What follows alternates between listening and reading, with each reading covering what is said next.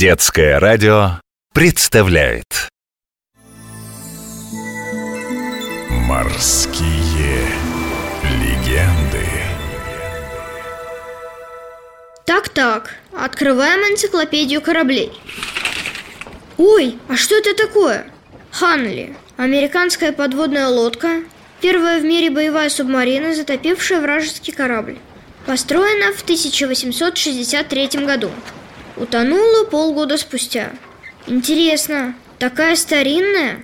Капитан Бинокль, она, наверное, с паровым двигателем была Хе, Петя, ты оптимист. Ну-ка возьми меня в руки, да загляни мне в окуляры. Я покажу тебе эту лодку. Смотри, Ой, капитан Бинокль, так она вообще как велосипед, на педальной тяге И это боевая субмарина? что за высокомерие, Юнга? Создатели экспериментировали с паровым и электродвигателем, но выбрали самый практичный вариант. Восемь человек сидели на продольной скамье и вращали коленчатый вал, подсоединенный к грибному винту.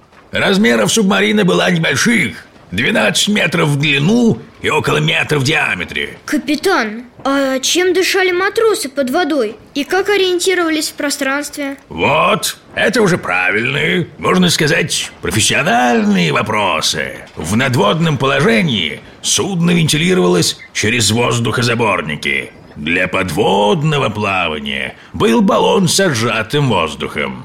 За происходящим снаружи наблюдали через иллюминаторы. Из навигационных приборов был компас. Хотя он почти бесполезен внутри железного корпуса. А вот второй прибор очень важен.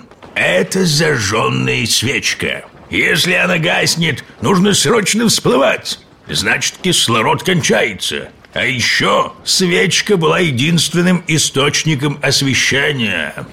да, не очень-то комфортно А чем эта Ханли была вооружена? Спереди на субмарине устанавливался 7-метровый деревянный шест, на конце которого 40-килограммовая мина. Единственное оружие. 17 февраля 1864 года Ханли подплыла к кораблю северян Хаусетоник и взорвала его. Корабль затонул за пять минут. А подлодка? Подлодка, Петя, сигнализировала на берег, что задание выполнено и исчезла.